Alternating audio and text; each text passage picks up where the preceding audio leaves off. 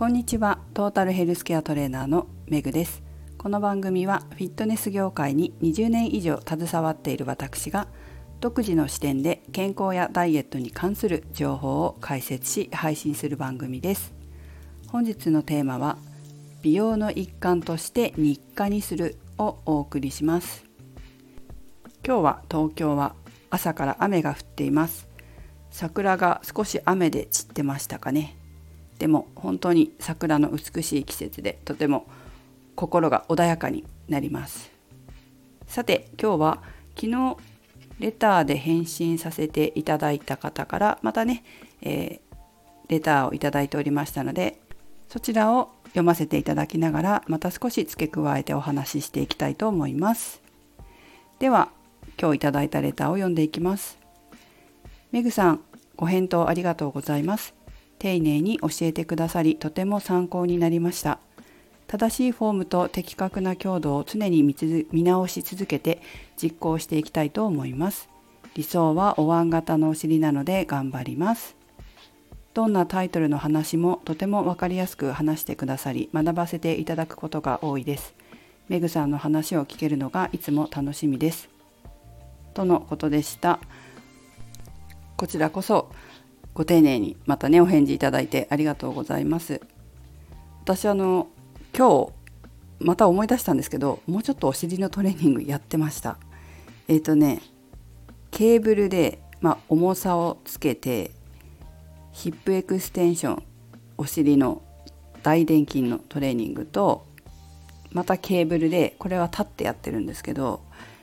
中殿筋これはお尻の上の方ですね。アブダクションというトレーニングをやってました。アブダクションはあんまりこう変なところ鍛えすぎると変なところっていうかお尻の理想の形に沿わないようなところを使っちゃうとお尻が横に広がっちゃうので、えー、適切な場所をターゲットにし適切な負荷でやるように気をつけてますね。そうですね。こんな感じでお尻もちょっとやってましたね。でもね本当に人によってトレーニングする必要がある部位だったり、えー、トレーニングだけじゃなくて骨格調整が必要な方もいますしご自身の目的目標理想とするものに合わせたトレーニングメニューを適宜作っていく必要があります。何しろ歩き方とか立ち方座り方こういったものにその人の癖が出てくるんですよね。その癖があると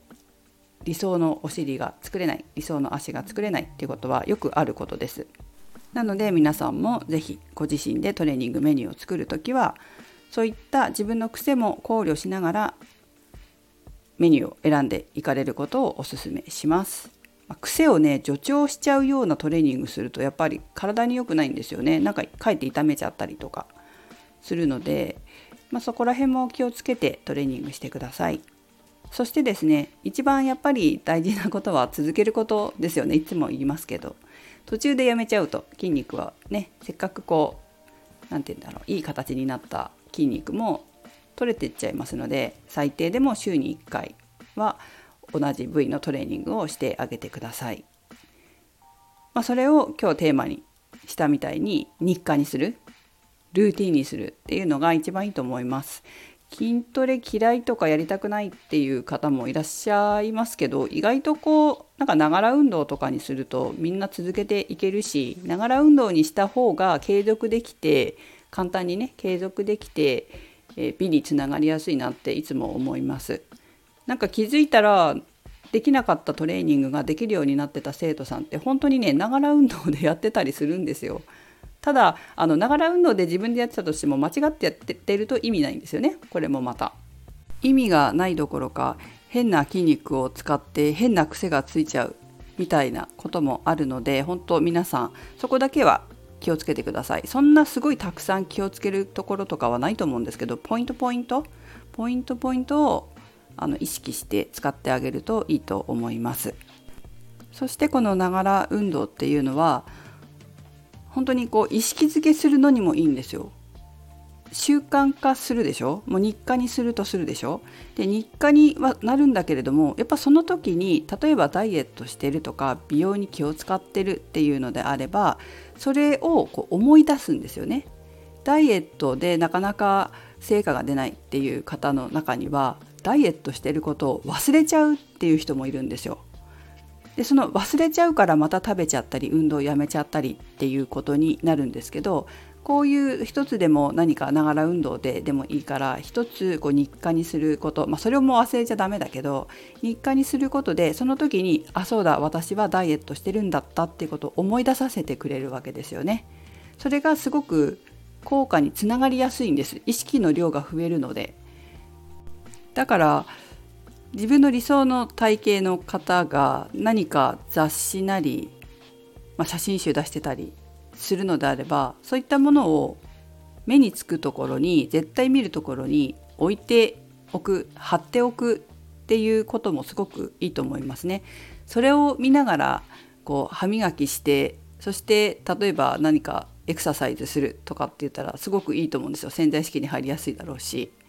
そういった機会を増やしていかに自分の意識に増やしていくかっていうことは近道ですね自分の理想に近づく近道ですので是非意識の量を増やしてあげてください。まあ、そのために日課にする筋トレも健康づくりっていう側面もありますけど、まあ、女性の場合こう美容目的でやってる方も多いと思うんですよね。自分のその美を保つためにトレーニングしてる方も多いと思うので是非ご自身の美を作る日課ルーティンとして組み込んでいただくとより効果的ではないかなと思います。